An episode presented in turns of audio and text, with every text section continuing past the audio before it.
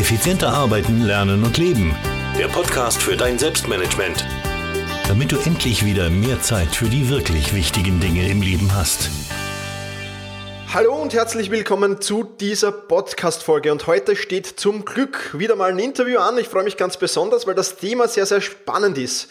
Und ich habe mir da einen Satz rausgesucht aus der Website meines Interviewpartners und der heißt, Stress entsteht, wenn man Ja sagt und Nein meint. Ja, mein Interviewpartner, das ist Bestsellerautor Peter Kreuz und gemeinsam mit Anja Förster hat er das Buch Nein, was vier mutige Buchstaben im Leben bewirken können, geschrieben. Und genau um dieses wichtige Thema, nämlich um das Nein sagen, geht's im heutigen Interview. Und damit hallo und herzlich willkommen Peter, schön, dass du Zeit für dieses Interview hast. Hallo Thomas, danke für deine Einladung. Sehr gerne. Jetzt habe ich im, im Intro ja schon ein bisschen was umrissen, aber du bist natürlich mehr als Bestseller-Autor. Magst du so nett sein und dich ein wenig äh, meinen Hörerinnen und Hörern vorstellen, was du so bist, was du noch so treibst und wie du vielleicht zu dem Buchthema gekommen bist? Ja, ich schreibe Bücher. Ich habe nicht immer Bücher geschrieben und dieses Buch über das Versprechen heißt ja Nein und Nein ist eigentlich ein Thema, was mich mein Leben lang begleitet, weil ich sehr oft Nein gesagt habe.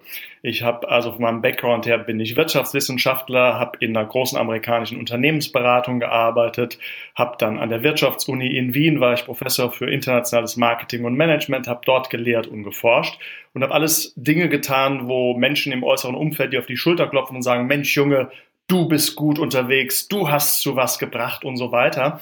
Und irgendwann war für mich einfach der Zeitpunkt, mir die Frage zu stellen, das ist ja schön, dass alle anderen dir auf die Schulter klopfen, aber ist es das, was ich wirklich will? Ähm, und leider war meine Antwort, was heißt leider? Meine Antwort war eben, nein, es ist nicht das, was ich wirklich will, sondern es ist das, was ich mache, weil ich glaube, dass andere das gut finden und damit andere mir auf die Schulter klopfen. Und das heißt, ich habe dann irgendwann mal Nein gesagt zu meiner Tätigkeit an der Wirtschaftsuni, weil mir klar war, die Uni ist ohne mich besser dran und ich bin ohne die Uni besser dran. Und das war der Punkt, mich selbstständig zu machen. Also ein großes Nein beziehungsweise ein großes Ja zu anderen Dingen.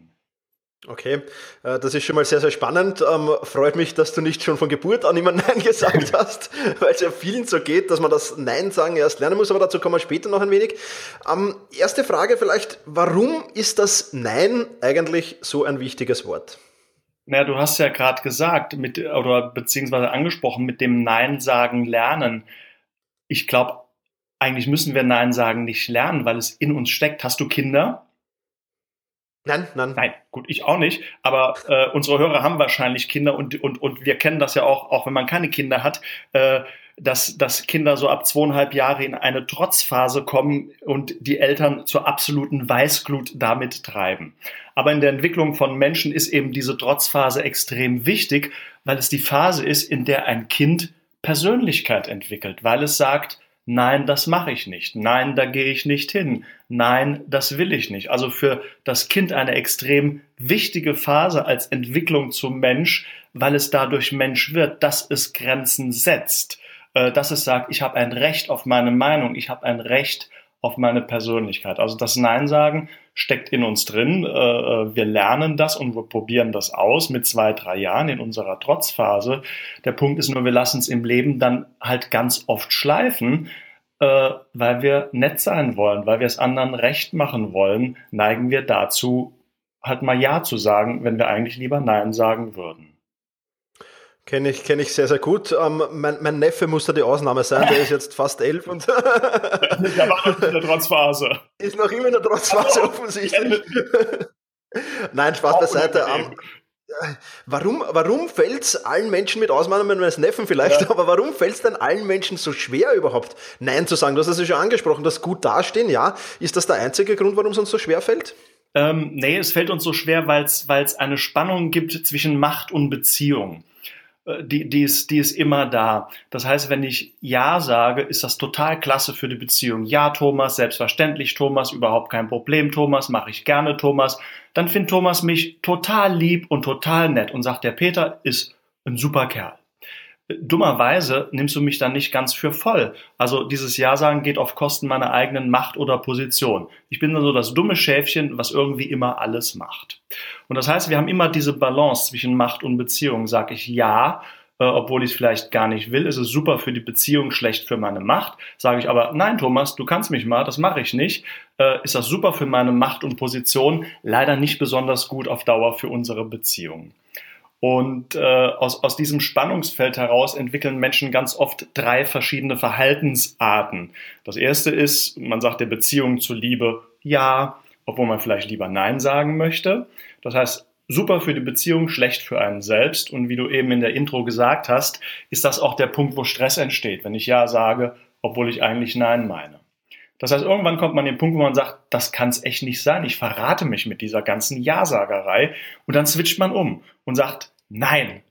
Ähm, ganz oft auf eine sehr nicht unbedingt angemessene Art und Weise, was dann super ist für meine Macht und meine eigene Position, leider auf Kosten der Beziehung geht. Das heißt, man, man sagt, man hat dieses äh, Anpassen ausprobiert, die erste Strategie, man hat die zweite äh, Strategie ausprobiert, dieses Nein sagen hat nicht funktioniert und dann geht man zur dritten über, dass man versucht auszuweichen. Dann sagt man, na, weiß noch nicht, nicht ja, nicht nein, mal gucken funktioniert aber auch nicht auf Dauer, sondern man kauft, man verkauft eigentlich dann seine Seele und auch das wird einem klar. Und deswegen pendeln die meisten Menschen ganz oft zwischen diesen drei Verhaltensmustern hin und her. Dem Anpassen, äh, äh, dem, dem, dem, dem aggressiven Nein sagen und dem Untertauchen. Und dann hat man so einen Teufelskreis äh, in Familien, in Partnerschaften, in Unternehmen, in Teams, aus dem man nicht rauskommt, sofern man nicht sein großes Ja irgendwann mal bestimmt. Ja, ja da, da gebe ich dir vollkommen recht. Also das, das kenne ich sehr. Ich, ich, ich, teilweise erwische ich mich noch immer dabei, obwohl ich jetzt schon im Nein sagen, glaube ich, ganz gut bin, muss ich auch, äh, weil ich gar nicht mal alles unterbringen würde. Aber ich, ich erwische mich immer wieder dabei, dass ich zwischen genau diesen drei Punkten irgendwie hin und her pendle. Ja, genau. Und, und, und, also das ist weil, weil, es, weil es ist einfach menschlich, ne? Aber der Witz, der Witz da rauszukommen, ist nicht beim Nein zu beginnen, sondern bei dem Ja, dass man sich wirklich klar macht, was will ich eigentlich? Was ist mir wichtig? Und wenn ich dieses große Ja kenne, dann kann ich dieses Nein artikulieren, sehr klar in der Sprache und fair im Ton. Äh, und das funktioniert dann sehr gut. Also um dir ein Beispiel zu nennen, äh, ein Freund von mir, der, der wollte, der war im Unternehmen und sein Chef hatte die unangenehme Eigenschaft, so kurz vor Feierabend immer Aufgaben zu verteilen. Und am Anfang, mein Freund wollte Karriere machen oder war sich nicht so genau klar, was er wollte. Er wollte die Beziehung nicht beschädigen, also hat er mit der Faust in der Tasche gesagt, ja, Chef, mache ich, ja, überhaupt kein Problem. Aber es hat ihn auf Deutsch gesagt angekotzt. Und dann irgendwann kam eben der Switch wo er seinen Chef angefahren hat und gesagt hat, ich weiß gar nicht, was Sie sich vorstellen. Ich bin noch nicht Ihr Lakai, der macht äh, immer, was Sie wollen und wann Sie wollen, kommt überhaupt nicht in Frage. Äh, nicht gut für die Beziehung, super äh, für die eigene Macht. Und dann kam genau dieses Ausweichen, äh, wo er dann Kundentermine kurz vor Feierabend hatte oder in der Teeküche verschwunden ist, was auch nicht funktioniert hat. Das heißt, ihm hat es einfach gefehlt, sich klar zu werden, was will ich eigentlich in meinem Leben? Was ist mir wichtig? Was ist mein großes Ja? Ist es die Karriere? Ist es äh, vielleicht die Familie oder was ist es? Und in dem Moment, in dem mir klar ist, was, was ich wirklich will, was mein großes Ja ist, kommt man auch aus diesem Zyklus raus. Super, ja, super erklärt. Genau das, was ich auch gesehen habe, vor allem im Business bei mir, ähm, dass ich mein großes Jahr kenne, ich weiß, wo ich hin will und seither kann ich auch sehr gut Nein sagen. Also das ist genau und, und, ähm, und wirklich so. Da bist, wo du hin willst, gibt's halt tausend Dinge, die man noch tun könnte. Ne? Ich könnte einen Blog machen, ich kann einen Podcast machen, ich kann bei Twitter sein und bei Facebook und bei YouTube und bei Snapchat und weiß der Teufel was. Ne? Und, und, und, und Millionen Möglichkeiten, die man gar nicht alle machen kann, aber man versucht es halt und dann kommt man in, dieses, in, diesen, in diesen Teufelskreis hinein. Ne? Ja, und kann nie wirklich gut sein, weil man sich einfach zerfleddert. Ja, ja, absolut, absolut. Peter, was ich noch sehr spannend gefunden habe, ist ähm, bei Entscheidungen das Rückgaberecht weglassen. Ähm, was genau meint ihr damit? Ich stelle mir das bildlich so vor, dass man sagt, wir haben ja heute alle unglaublich viele Optionen, unglaublich viele Möglichkeiten. Jetzt nicht nur bezogen auf, weiß nicht, Marmeladensorten im Supermarkt, sondern auch für Lebensentscheidungen. Äh, also wenn man sich das vorstellt, wie so ein Bild, ne, stehen unglaublich viele Türen offen und viele Menschen verzweifeln dann und sagen, ich habe keine Ahnung, welche Tür die beste ist. Das heißt, die sind unentschieden und verbringen dann ihr Leben sozusagen auf dem Flur, was nicht besonders doll ist. Dann gibt's aber die anderen, die sagen, ich gehe mal durch die Tür durch und teste das mal, lass, lass mir aber alle Hintertürchen offen. Das kann man machen. Das hört sich im ersten Moment auch wie eine ziemlich clevere Entscheidung an, zu sagen, ich, ich halte mir das Hintertürchen, den Plan B und C sozusagen offen, wenn A nicht so doll ist. Es macht dich aber in Wahrheit nicht wirklich gut und nicht wirklich erfolgreich. Um dir mal ein Beispiel zu nennen. Äh, als ich meine Frau geheiratet habe, da habe ich mir kein Hintertürchen offen gehalten. So nach dem Motto, ich sagte zwar äh, vor der versammelten Gemeinschaft, ja, äh, ich möchte und ich nehme die, aber kreuze so hinter meinem Rücken die Finger und sag, ich guck mal, wenn die nicht doll ist, tausche ich die nach einem Jahr wieder um. Das hätte ich machen können. Hätte sich vielleicht auch, also man hätte es nicht offen sagen dürfen, aber, aber so hätte sich das vielleicht ganz clever angehört. Die Wahrheit ist dann aber, wenn es zu Schwierigkeiten kommt und du hältst dir ein Hintertürchen offen, dann kämpfst du nicht mehr für deine Sache, sondern du fließt sofort, du gehst sofort über in Plan B. Und das ist, ob es sich um eine Ehe handelt, um eine Partnerschaft, um ein Geschäft, um was auch immer. Also dieses Hintertürchen offen zu halten, dieses Rückgaberecht einzupreisen, hört sich clever an, es macht aber nicht erfolgreich, wenn man nicht mehr für seine Sache kämpft, sondern sofort wegrennt bei den ersten Problemen oder Schwierigkeiten. Absolut, kenne ich, kenn ich auch sehr, sehr gut, ähm, vor allem bei Projekten bei mir, ja. wo ich dann halt gedacht, okay, ich versuche das jetzt mal, aber wenn das nicht klappt, dann kann ich ja das noch mhm. machen. Und, und dann bei den ersten Problemen äh, kommt man schon ins Zweifeln hinein und wenn die Probleme dann größer werden, dann ähm, ja. gibt man sehr schnell auf, vielleicht zu früh auf. Ja. Und das ist dann wirklich schade, ja. Genau, das ist ein gutes Beispiel, ja. Also Rückgaberecht weglassen ähm, ist immer eine gute Idee. Ähm, Jetzt, jetzt geht es ja beim Nein sagen auch so ein wenig um Entschiedenheit. Definitiv, ja. Weil wenn ich das ja, wenn ich, wenn ich da nicht wirklich entschlossen ja. bin, dann kann das ja nichts werden. Ähm, wie wie, wie kann, man, kann man diese Entschiedenheit lernen und wenn ja, wie? Ich glaube, ja, man, man kann sie lernen, aber ich glaube, dass etwas anderes dahinter steht, was das Ganze steuert. Und das ist ein, ein Thema, über das man eigentlich nie redet, das ist das Thema Angst, insbesondere Angst vor Verletzlichkeit. Weil ich kenne in meinem Freundeskreis so viele Menschen, die in ihrem Leben wirklich gerne was verändern würden, ob die beruflich gern was anderes machen würden, ob die ein neues Hobby ausprobieren würden, ob die eine neue Stadt ziehen würden. Und die machen das nicht. Und ich frage mich ganz oft, warum machen die das nicht? Das, das sind alles Menschen, die wirklich Mumm haben, die wirklich Antrieb haben, die wirklich Motivation haben. Und ich glaube, was dahinter steht, das, das ist nicht mangelnde Entschiedenheit, es ist Angst vor der Verletzlichkeit, weil, weil jede Veränderung, jedes Neue, immer wenn ich aus meinem, äh, aus meiner Komfortzone rausgehe, mache ich mich ein Stück weit verletzlich und wir haben Angst davor. Und ich, ich habe das so, so ein wunderschönes Bild erlebt. Ich war mal in, in Monterey in Kalifornien, gibt's ein ganz tolles äh, Aquarium und die haben auch so einen Touchpool. Und Touchpool heißt, äh, was eine Sache, die mir sehr liegt. Ich bin ein sehr haptischer Mensch, ich greife wahnsinnig gern Dinge an und in diesem Touchpool kann man eben Dinge aus dem Meer betatschen, ob das Algen sind oder Seesterne oder was auch immer. Und unter anderem war in diesem Touchpool auch der Panzer eines Hummers. Und, und das war ein Riesengerät, der ist so ungefähr einen halben Meter groß, total beeindruckend. Und ich heb das Ding so raus und guck mir das an und war begeistert. Und irgendwann dachte ich, oh, wo ist denn der arme Hummer eigentlich?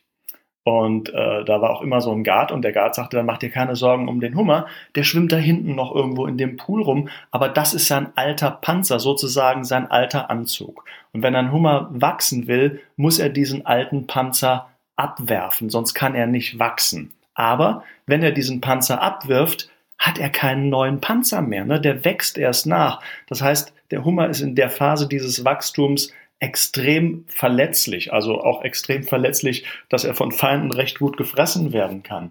Und ich dachte, das ist eine total geniale Analogie, äh, die auch für uns Menschen zutrifft. Das heißt, immer wenn wir wachsen, wenn wir sozusagen unseren alten Anzug, unseren alten Panzer, den Bekannten abwerfen, machen wir uns verletzlich. Und davor haben wir verständlicherweise Angst. Aber die Alternative wäre einfach in seiner Komfortzone zu bleiben, immer nur das zu machen, was man schon gemacht hat, immer nur das zu leben, Leben zu leben, das man immer schon gelebt hat. Also Wachstum, Veränderung geht Hand in Hand mit dieser Verletzlichkeit und dessen muss man sich bewusst werden äh, und das auch wollen. Und ich glaube, das ist der Punkt, warum viele Menschen scheinbar nicht entschieden sind und scheinbar Dinge nicht verändern, äh, es ist nicht, dass ihnen der Mumm fehlt, aber diese Sorge, äh, mit dieser Verletzlichkeit umzugehen. Und es ist tatsächlich ein Thema, äh, über das man in Erfolgsbüchern, Blogs oder was auch immer sehr, sehr wenig lebt, weil Ängste, Zweifel und so weiter passt einfach nicht zu dem Bild des, des Erfolgsmenschens.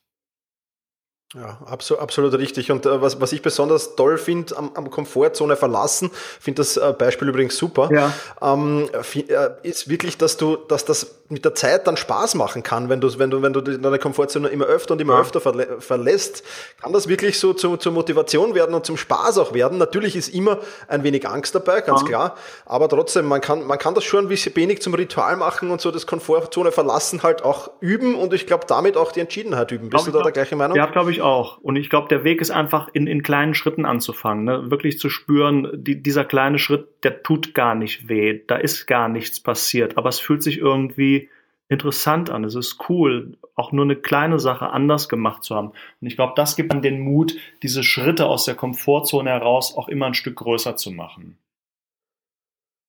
Das ist richtig. Also ich meine, es kommt das, natürlich das auf, sollte man. Ja, es kommt natürlich auf den Menschentypen an, ne? Aber ich denke, Menschentypen wie wir und Menschentypen, die jetzt zuhören, das sind eben alles Menschen, die nicht in ihrer Komfortzone fahren wollen, die das Leben nicht statisch sehen, sondern die sagen, das, das ist eine Chance, Dinge zu gestalten, mein Leben zu gestalten, mich selbst zu gestalten. Und ich glaube, für uns alle, die wir in diesem Podcast sind oder in dem Podcast zuhören, gilt das einfach, dass wir Freude daran haben, Dinge zu entdecken, Dinge zu gestalten und unser Leben wirklich voll zu leben und nicht nur in so einer kleinen, sicheren Version. So ist es. Und das Nein sagen, das ist ja eigentlich dann auch immer ein kleiner Schritt oder vielleicht auch ein größerer aus der Komfortzone raus. Ja, ne? definitiv, ja. ja. Sehr gut, sehr gut. Ähm, ja, Peter, jetzt müssen wir uns ja, heutzutage haben wir enorme Auswahlmöglichkeit. Ganz egal, ob das jetzt, ob, wenn ich ein normales Smartphone kaufen will, wenn ich irgendwelche Konsumgüter kaufen will, wenn ich, wenn ich meine Lebensentwürfe habe. Ich habe so viele Auswahlmöglichkeiten wie noch nie ja. zuvor in der Menschheit. Was hilft uns dabei, da, ja, die richtige Wahl zu treffen und zu allem anderen Nein zu sagen, mehr oder weniger ja, dann. Also was, was uns sehr fasziniert hat, als wir dieses Buch geschrieben haben und recherchiert haben, war eine Sache vom Nobelpreisträger Herbert Simon. Der unterscheidet generell zwischen Maximizern und Satisfizern, wenn es also um diese großen äh, Wahlthemen geht. Und er sagt, Maximizer sind Menschen, die versuchen immer das Beste für sich zu finden, also den absolut besten Job, den besten Partner, die beste Stadt zum Leben, das beste Handy und so weiter. Das ist ja auch nachvollziehbar, nur sagt er, das ist eine Strategie, verständlicherweise, die wahnsinnig viel Zeit und wahnsinnig viel äh, Energie verbraucht. Und sie hat noch einen subjektiven Nachteil. Maximizer, selbst wenn sie irgendwann mal eine Entscheidung getroffen haben, neigen sehr schnell dazu, zu zweifeln und zu sagen, oh, hätte ich vielleicht, wenn ich mich mehr angestrengt hätte, besser gesucht hätte, nicht doch was Besseres gefunden. Das ist der Maximizer. Der Satisfizer geht ganz anders vor. Der Satisfizer sagt, ich brauche irgendwas Neues oder ich suche etwas und er definiert Kriterien, die das, was er sucht, erreichen sollen. Und er stellt dann seine Suche ein, sobald er etwas gefunden hat, was diesen Kriterien gerecht wird.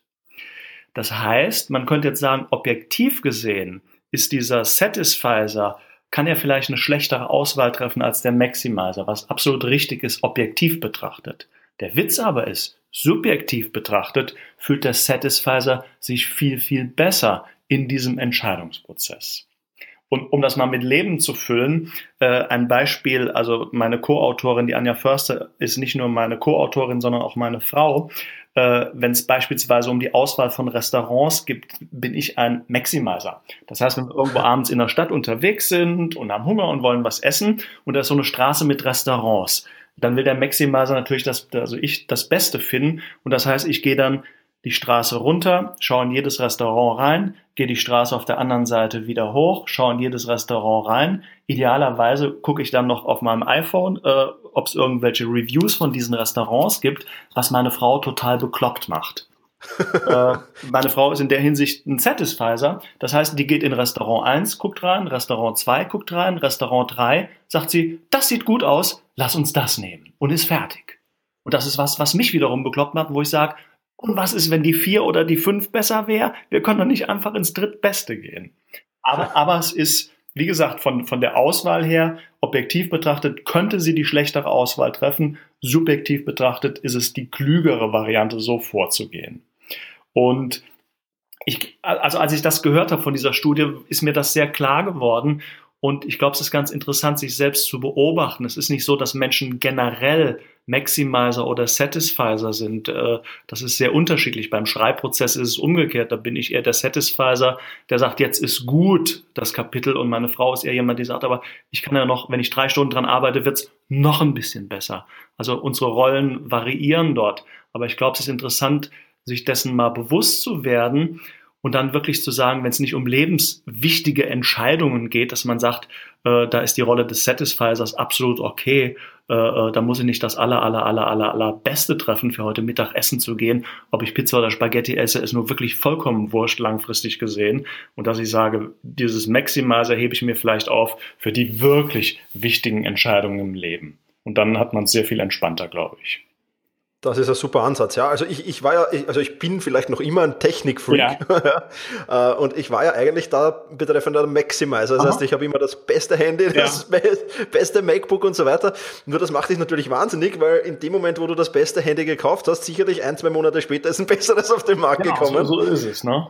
Und dann warst du mit dem, was du hast, unzufrieden. Und das Aber ich, ich sag mal, es ist ja okay, wenn, wenn, wenn man sagt, ich bin ein Technikfreak und das ist mir halt total wichtig dann kann man ja sagen, damit kann ich leben. Ich weiß, man könnte es auch anders machen, aber es ist okay, weil mir das Handy und die Technik einfach total wichtig ist. Dann ist es okay, aber ich glaube, wichtig ist einfach zu sagen, dass man nicht in allen Dingen im Leben Maximizer ist. Deswegen wäre es halt für dich gut, wenn du sagst, ich bin bezogen auf Technik der Maximizer, dann sei aber bitte bei der Auswahl deiner Krawatte, die du wahrscheinlich jeden Morgen auswählst, nicht unbedingt ein Set äh, Maximizer, sondern leg dir eine blaue Krawatte hin oder nur Krawatten in blauer Farbe und dann ist das Thema abgehakt. Genau, so ist, es, so ist es. Aber gutes Beispiel. Muss ich direkt jetzt nach dem Podcast-Interview gleich mal überdenken, wo ich denn so Maximizer und Setness bin ich sicher sehr, sehr spannend. Ja, mit den Krawatten ja. vor allem, ne? Ich glaube, du hast ein großes Repertoire vermutlich. Nein, gar keine. ich bin der T-Shirt-Träger. Hochzeiten und Beerdigungen sind die einzige Ausnahme. sehr spannend, sehr spannend.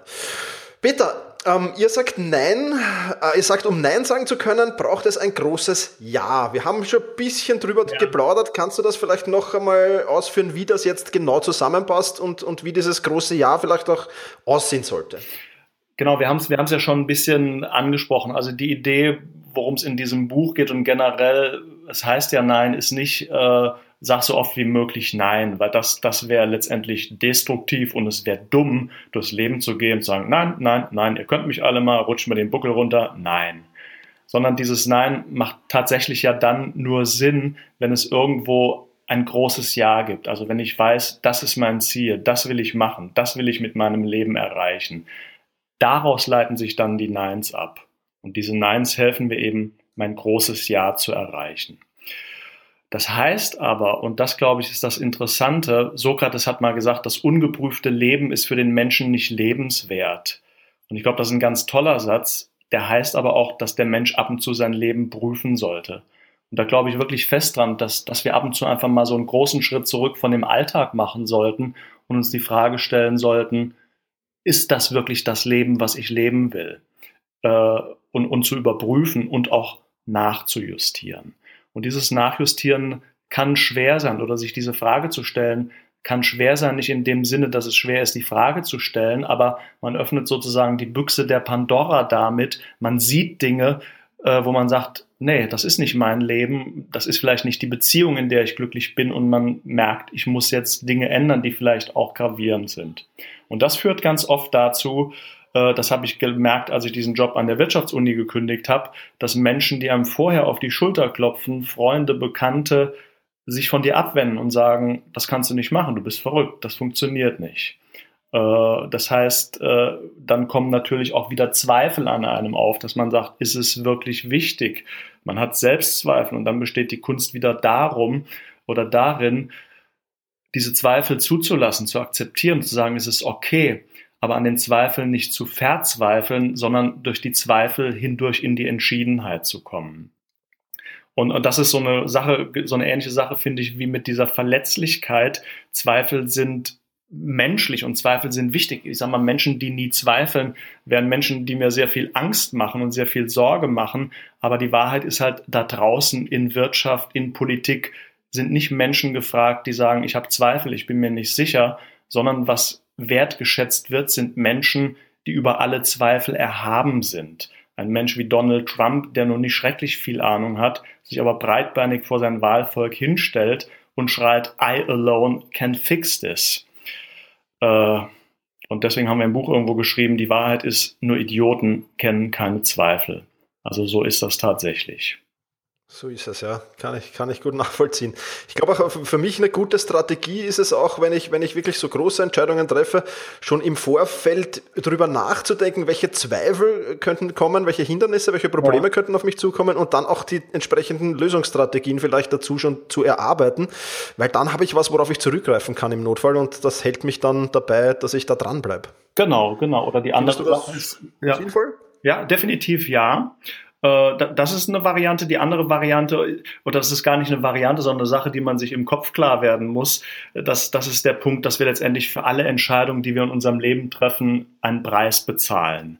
Und wir kommen nicht umhin, diesen Preis zu bezahlen. Und viele Menschen wollen oder glauben, sie könnten leben oder, oder Entscheidungen treffen, ohne einen Preis dafür zu bezahlen. Und das ist halt nicht der Fall. Wir müssen immer einen Preis bezahlen, auch wenn wir uns nicht entscheiden, ist ein Preis fällig. Das heißt, wenn ich in einer unglücklichen Beziehung drin stecke, dann kann ich dort drin stecken bleiben, mich dafür entscheiden, ich zahle einen Preis dafür. Ich kann aber auch aus dieser Beziehung rausgehen. Auch das kostet mich einen Preis. Und wenn man sich dessen erstmal bewusst ist, dass unser Leben und unsere Entscheidungen letztendlich Preisvergleiche sind, die wir permanent machen, dann kann man, glaube ich, sehr viel besser entschiedener leben. Ja, absolut, absolut. Eine, eine Frage habe ich noch ja. an dich, Peter. Um, äh, viele kommen sich halt vor oder, oder, haben das Gefühl, wenn sie irgendjemandem das mitteilen, äh, dass sie eben nicht das wir jetzt machen oder dass sie Nein sagen, dass sie sich irgendwie egoistisch vorkommen. Ja. ja? Jetzt haben wir das schon ja mit dem großen Ja mhm. äh, in Zusammenhang gebracht. Es ist natürlich dann in diesem Zusammenhang, denke ich, sinnvoll, äh, demjenigen, wo ich dann sage, nein, du, das kann ich nicht machen, auch das große Ja mitzuteilen, oder? Ja, definitiv ja. Also das, das würde ich immer machen, weil, weil dann ist es für den ja auch verständlich. Das heißt, hätte mein Freund, das Beispiel, was wir eben hatten, der mit seinem Chef nicht klarkam, dem er diese Aufgaben verteilt, wenn, wenn, er hätte sich erstmal selbst darüber klar werden wollen, was ist mir wichtig. Und wenn er weiß, wenn er sagt, Karriere ist mir wichtig, hätte er sich anders verhalten, als wenn er sagt, meine Familie ist mir wichtig. Aber angenommen, er hätte für sich entschieden, Familie ist mir wichtig, dann hätte er das ja kommunizieren können seinem Chef und hätte sagen können, lieber Chef, ich verstehe das alles und kann das alles nachvollziehen, aber in meinem Leben gibt es ein großes Ja, das ist meine Familie und deswegen ist es mir einfach wichtig, spätestens um 19 Uhr hier aus dem Büro zu verschwinden. Und das wäre eine klare Absolut. Ansage gewesen, klare Ansage, fair im Ton. Und dann muss man eben den Preis auch dafür bezahlen. Nämlich zu sagen, vielleicht mache ich dann nicht die große Karriere und die schnelle Karriere, aber es ist okay, weil ich mich entschieden habe, weil mir eben meine Familie, meine Kinder im Zweifelsfalle ein Tick weit wichtiger sind. Und, und das ist auch, glaube ich, der wichtige Punkt. Äh, wir leben ja in so einer Zeit, wo man uns sehr gerne suggeriert, du kannst, du kannst alles haben. Äh, und das glaube ich nicht. Dass wir immer, immer alles in vollem Maße haben können, alles immer in eine super Balance bringen können, sondern ich glaube, das Leben fordert von uns auch Entscheidungen. Absolut, ja. So sehe ich das auch, so sehe ich das aus. Peter, vielen Dank. Wir haben jetzt super Einblicke in das Buch bekommen. Das war aber nur die Spitze des Eisbergs. Da gibt es noch mehr. Erzähl uns mal, wo kann man dich im Netz finden, wo kann man euch im Netz finden, beziehungsweise wo kann man das Buch bestellen, kaufen? Das Buch kann man überall dort bestellen und kaufen, wo es Bücher gibt, ob das online ist oder ob das beim Buchhändler um die Ecke ist. Und das Buch heißt ganz einfach Nein von Anja Förster und Peter Kreuz. Uns kann man erleben auf Vorträgen. Äh, und die findet man auf unserer Website und die heißt www.förster-kreuz.com und dort gibt es einen Tourkalender, wo man uns sehen erleben kann. Sehr gut. Bist du irgendwann in Wien? Leider aktuell nicht geplant, aber jederzeit ausgesprochen gerne. Ich habe ja sechs Jahre in Wien gelebt und bin immer wieder total gerne in Wien. Also falls jemand zuhört, mich nach Berlin, äh, nach Wien einladen möchte, äh, sehr gerne. Super. Dann ja, werde ich das natürlich verlinken in den Shownotes, klarerweise. Du kannst das nachlesen unter selbst-management.bis-160 für die 160. Podcast-Folge. Da gibt es den Link zum Buch und natürlich auch den Link zur Website. Peter, Vielen, vielen Dank für dieses wertvolle Interview. Ich glaube, Nein sagen ist ganz, ganz wichtig überhaupt in der heutigen Gesellschaft. Und ja, du hast super Tipps dazu gegeben. Ich kann das Buch nur empfehlen. Wirklich eine tolle Sache und bedanke mich recht herzlich für das Interview mit dir. Gerne, Thomas. Alles Gute. Tschüss. Tschüss. In diesem Sinne, vielen Dank fürs Zuhören. Wie gesagt, Shownotes selbst-management.bis-160. Ich freue mich, wenn wir uns in der nächsten Podcast-Folge wiederhören. Und bis es soweit ist, genieße deinen Tag.